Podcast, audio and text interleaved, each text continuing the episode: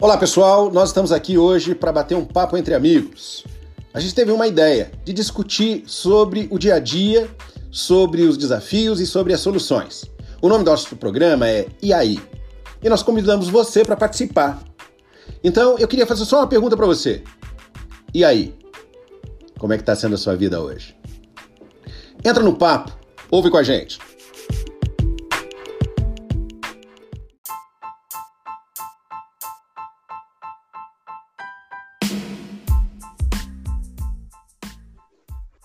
Olá, pessoal. Ó, nós aqui outra vez. E aí, Claudine, beleza?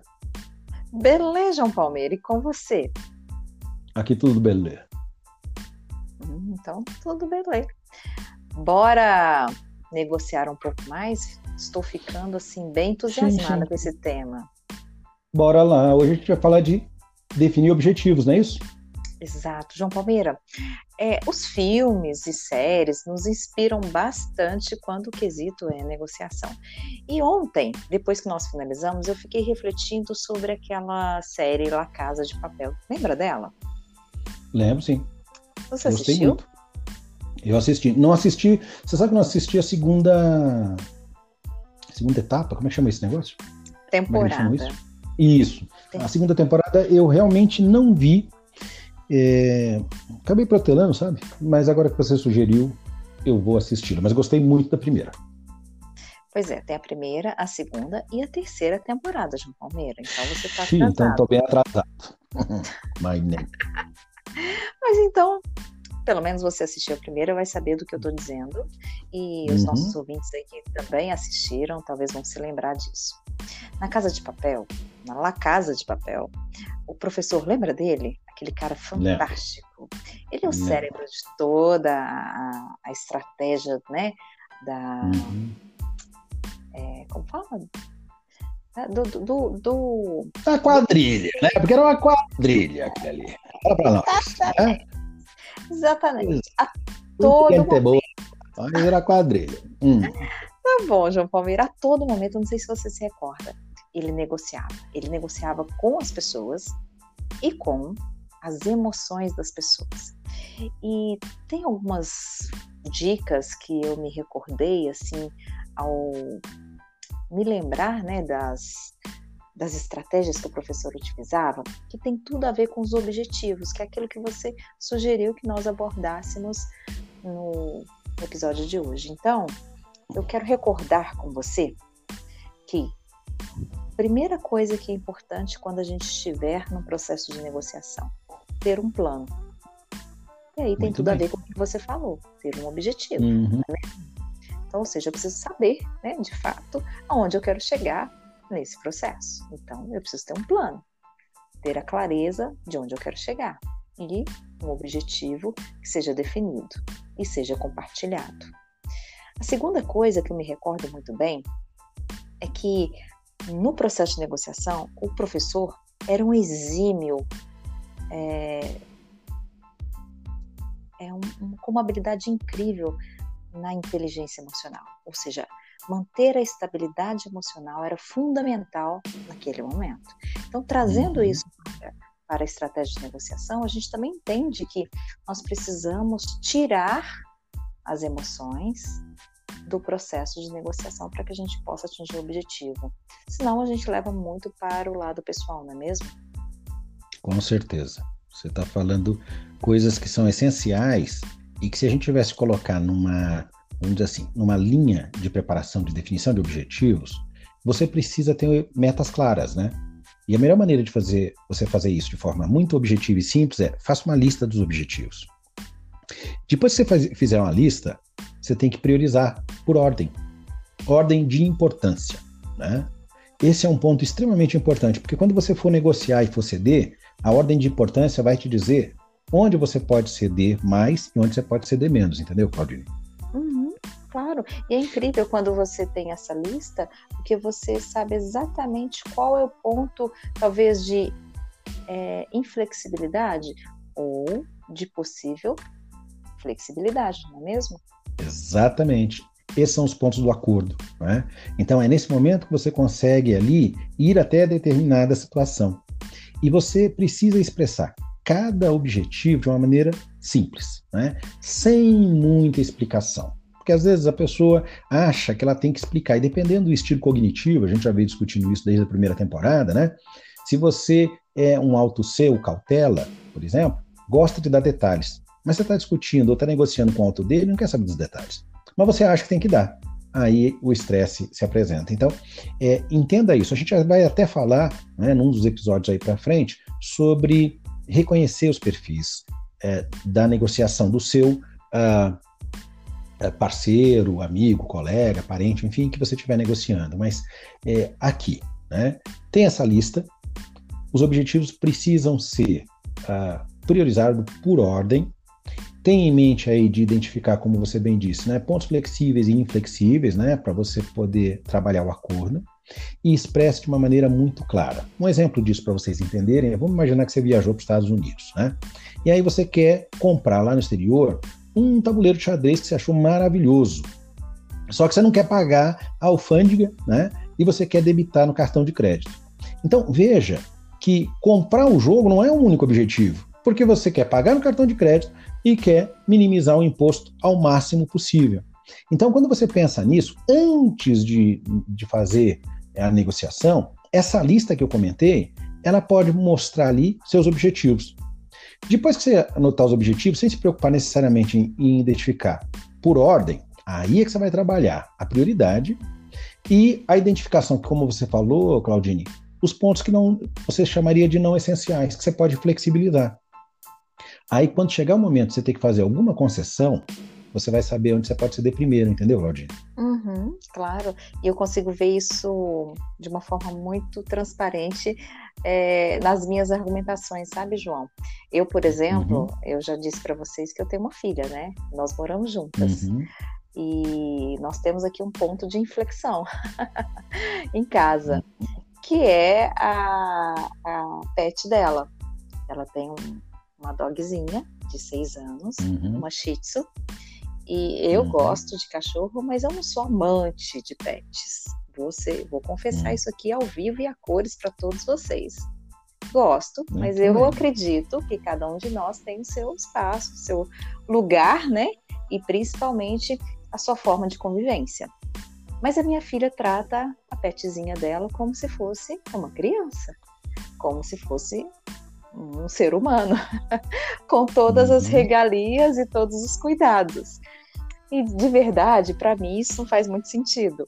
Então, esse é um ponto de inflexão entre nós duas. Porém, no nosso processo de negociação, mesmo nós temos tendo tido opiniões divergentes, nós chegamos num acordo onde ambas as partes sa saíram satisfeitas com o processo de ganha-ganha. Eu não ganhei necessariamente o que eu queria, nem ela, mas nós chegamos num acordo onde ambas se sentem satisfeitas com o resultado. Então, assim, mesmo um ponto de inflexão se tornou algo que ambas as partes se sentiram confortáveis em abrir mão até um certo ponto. Muito legal. Você que está ouvindo a gente, para para pensar, porque muitos dos princípios de negociação que a gente vem discutindo essa semana, eles servem para qualquer situação, não serve, Claudine? Exatamente. Então, um ponto importante, quando a gente está falando aqui né, dessa lista inicial e de estabelecer prioridades, eu diria que você tem que dividir é, primeiro os objetivos em três grupos. Porque, por exemplo, no caso do xadrez, você quer um xadrez, quer pagar o mínimo de imposto e quer comprar um cartão de crédito. Pode ser que na negociação você diga eu pago em dinheiro e ganhe um desconto. Pode ser que você compre de um material, não é? Ou até um valor que você não tenha que pagar a, a taxa né, de, de compra, de importação na alfândega, porque ele fica dentro do valor previsto. E dentro disso, essas variáveis da negociação vão te dar margem para você saber até onde você pode ceder. Então, quando a gente está falando de é, estabelecer prioridades e dividir os objetivos em três grupos, o primeiro são aqueles que são seus ideais. Às vezes a gente tem um ideal, mas ele não é realista para o momento. Às vezes, seria bacana, não para hoje, porque você não tem todas as variáveis ou recursos que você precisa. É, o segundo é aqueles que são realistas, aquele que dá para fazer, né? com o dinheiro que você definiu previamente, é? ou com os materiais que você imagina que você gostaria, porque às vezes a gente quer. Eu já tive é, xadrez de pedra sabão, que era maravilhoso, mas ele quebrou. Eu já tive de plástico e já tive de madeira. Eu gosto muito de xadrez. Né? Então, assim, sou um jogador, vamos dizer assim, mediano, mas eu gosto da estratégia, de pensar. Aquilo tudo me, me, me faz, de certa maneira, né, viajar. Então, eu já tive xadrez que foi peça de decoração e meus filhos eram pequenos e eles gostavam também, só que eles gostavam de arremessar na parede. Então você imagina, né, Claudinha? Uhum. Era de pedra sabão, ficou de pedra sabão aos pedaços. Era uma coisa maravilhosa. E aí, então, eu comprei um de madeira que durou mais tempo, né? mas que com o tempo foi se perdendo por alguns motivos que eu nem lembro quais são.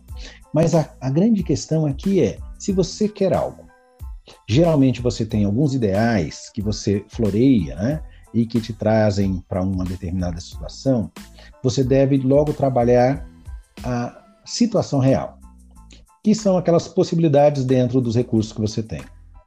E aqueles que constituem o mínimo necessário. É aí que, sabendo onde você pode ceder, a sua negociação ela não, não fracassa. Porque às vezes eu já vi, inclusive, pessoas pagarem mais do que poderiam por algo num processo de negociação. E o motivo pelo, pelo qual eles pagaram mais. Você sabe qual é, Claudinha? Não, não tenho ideia. Qual é? Falta de preparação. Opa. Não fizeram o mínimo necessário. Não, é? não fizeram essa tal lista, não priorizaram, não checaram no nível de prioridade até onde poderiam ceder. E aí, num afã de conseguir conquistar, ou às vezes até no, na queda de braço, pronto, quebrou a cara. Lá na frente, e você que está ouvindo a gente, para para pensar, você já não comprou alguma coisa? Porque você entrou na loja, o vendedor era um exímio negociador, ele conquistou você, ele te colocou numa situação de oferta não é? e de recusa, e de repente você se vê envolvido, compra.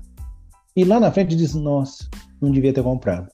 Eu já ouvi mulheres, por exemplo, né, dizendo assim: é, Eu já comprei bolsa assim, já comprei sapato assim. E eu tive um cliente, Claudine, que é, pensa só, ele comprou um carro.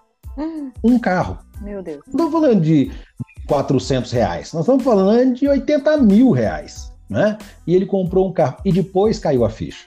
Mas como ele se envolveu emocionalmente no processo de negociar e não tinha feito a lição de casa, lá na frente disse: puxa vida, né? eu podia ter feito diferente. É aí que entra uma coisa importante que eu aprendi tem uns 30 e poucos anos, sei lá, 35 anos. Sabe o que é, Claudine? O que, que é, João? Eu não era nem nascida, então compartilha aí.